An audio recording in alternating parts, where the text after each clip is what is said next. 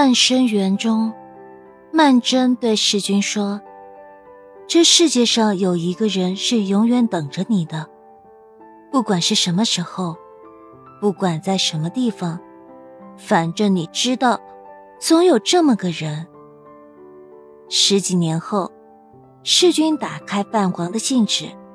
熟悉的声音隔着悠悠岁月，却仿佛就在耳边。只因两颗心都从未放下对彼此的挂念，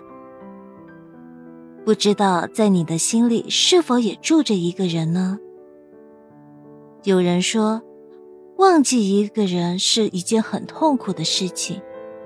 因为你会把相互之间的好和坏都重温一遍，这段过程确实很痛苦，也很难熬。有时候你越是刻意，越是难以忘记。其实，在每个人的心里都住着一个忘不掉的人，或深或浅，或近或远。这个人就像一道长久的疤痕，抹不去，擦不掉，时间久了就变成身体里的一部分。也许你常会在睡梦中记起他的名字，也许你又会在孤独时想起他的美好回忆。又或许，你深深的把它埋在心底，等时间慢慢消逝，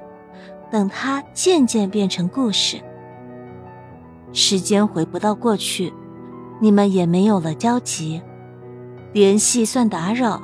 问候算多余，你只能默默的惦记，真诚的祝福，希望没你的日子他过得很好，希望有你的曾经他还能想起。就像那些年我们一起追过的女孩，里面柯景腾说的那样，沈佳宜就是他的青春。他说，他忘不了这个女孩，却希望她有人疼，有人爱。你不再奢望相遇，也不再祈求重来，就是把这个人看成你生命里的一份记忆，能偶尔想起就好，能感到温暖。就行，你有你的幸福，他有他的生活，谁也别把谁打扰。每个人的心里都住着一个忘不掉的人，不管时间过去多久，都在心里。没有了当初相处时的深情款款，没有了后来分开时的深切思念，渐渐的归为平淡，慢慢的融入一生。